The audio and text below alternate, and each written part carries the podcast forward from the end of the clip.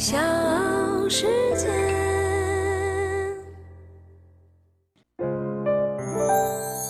大咖故事，故事舅舅，越说越有。十月三十号，巴西大选第二轮投票结束，劳工党候选人前总统卢拉以巴西历史上最微弱的优势险胜现任总统博索纳罗。这是七十七岁的巴西之子卢拉第三次当选巴西总统。我是唐莹，欢迎各位收听和订阅《大咖故事》。今天的大咖就是巴西新当选的老总统卢拉。十月三十号，万圣节前夜晚上的十点左右，巴西总统府的灯灭了。此时，二零二二年总统选举结果已基本明了。左翼前总统卢拉以微弱的优势击败了极右翼现任总统博索纳罗，当选新一任巴西总统。但是，直到巴西进入到十月三十一号的凌晨，博索纳罗仍保持沉默。他既没有承认败选，也没有以其他任何形式对这一结果予以回应。与沉默的博索纳罗相对应的是难掩兴奋的卢拉。十月三十号晚上，卢拉在圣保罗市中心的一家酒店发表了胜选演讲。他说：“今天唯一的赢家是巴西人民。”卢拉称，这是一场超越政党、个人利益、意识形态的大规模民主运动的胜利。卢拉的胜选在很多人的意料之中，但他和博索纳罗的得票率差距如此之小，让一些人略感意外。巴西高等选举法院公布的选举结果显示，在十月三十号的总统选举第二轮投票中，卢拉的得票率是百分之五十点九，博索纳罗为百分之四十九点一，两人得票差距不到百分之二。但是卢拉的胜利已成定局，巴西最高选举法院已经确认卢拉胜选。这使得博索纳罗成为巴西自1985年结束军政府统治以来首位竞选连任失败的总统。根据规定，现年77岁的卢拉将在2023年1月1号宣誓就职。但面对极度分裂的巴西社会、下行的经济数据、上涨的通货膨胀率和贫困率，被美国前总统奥巴马称为地球上最受欢迎的总统。第三次登上巴西总统之位的卢拉，未来四年也并不轻松。大咖故事，故事舅舅，越说越有。卢拉被称为巴西之子，是巴西最受欢迎的政治家之一。卢拉一九四五年十月出生在巴西东北部。是一个贫苦农村家庭的第七个孩子，他的全名是路易斯·伊纳西奥·卢拉·达西尔瓦。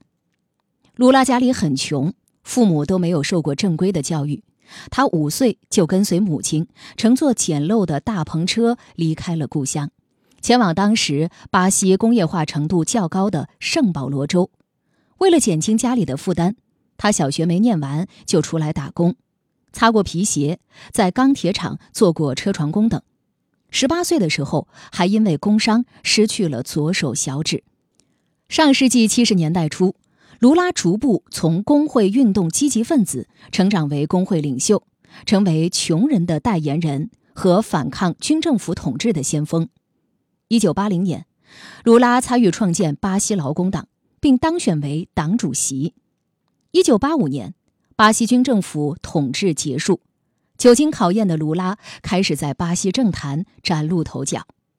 不过，卢拉1989年、1994年和1998年三次参选总统均未能如愿。以卢拉为首的劳工党总结经验教训，改变竞选策略，调整激进的政策取向，展现和解姿态，终于在2002年总统选举中大获全胜。卢拉成为巴西历史上获得选票最多的总统和第一位工人出身的总统，并于四年后成功连任。二零零三年至二零一零年，卢拉是巴西历史上第一位工人出身的总统。卢拉大刀阔斧进行经济改革，通过降利率、改税制、增出口、促投资、搞基建等组合拳，明显提振巴西经济。在他执政期间，巴西经济年均增长百分之四点三，这个拉美最大经济体得以重返世界经济十强的行列。在他当政的八年时间里，巴西经济高速发展，民生得到极大的改善，两千万人脱离贫困。这让他成为巴西最受欢迎的政治家之一。二零一一年离任时，他的支持率仍然高达百分之八十三。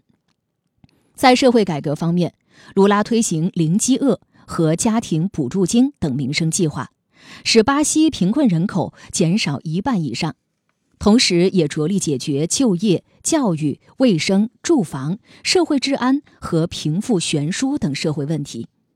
在外交方面，卢拉政府奉行务实平衡的策略，得以改善和发展对外关系，在国际舞台上获得了更多的关注。在他的任内，巴西赢得了2014年世界杯足球赛和2016年奥运会的举办权。卸任的时候，卢拉的民调支持率仍然超过百分之八十。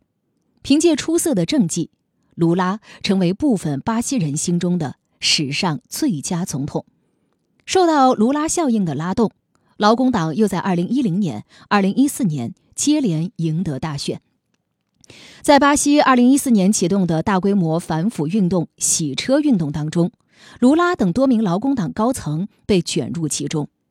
二零一八年四月，卢拉因为贪腐获刑，并在监狱里待了五百八十天，直到二零一九年十一月出狱。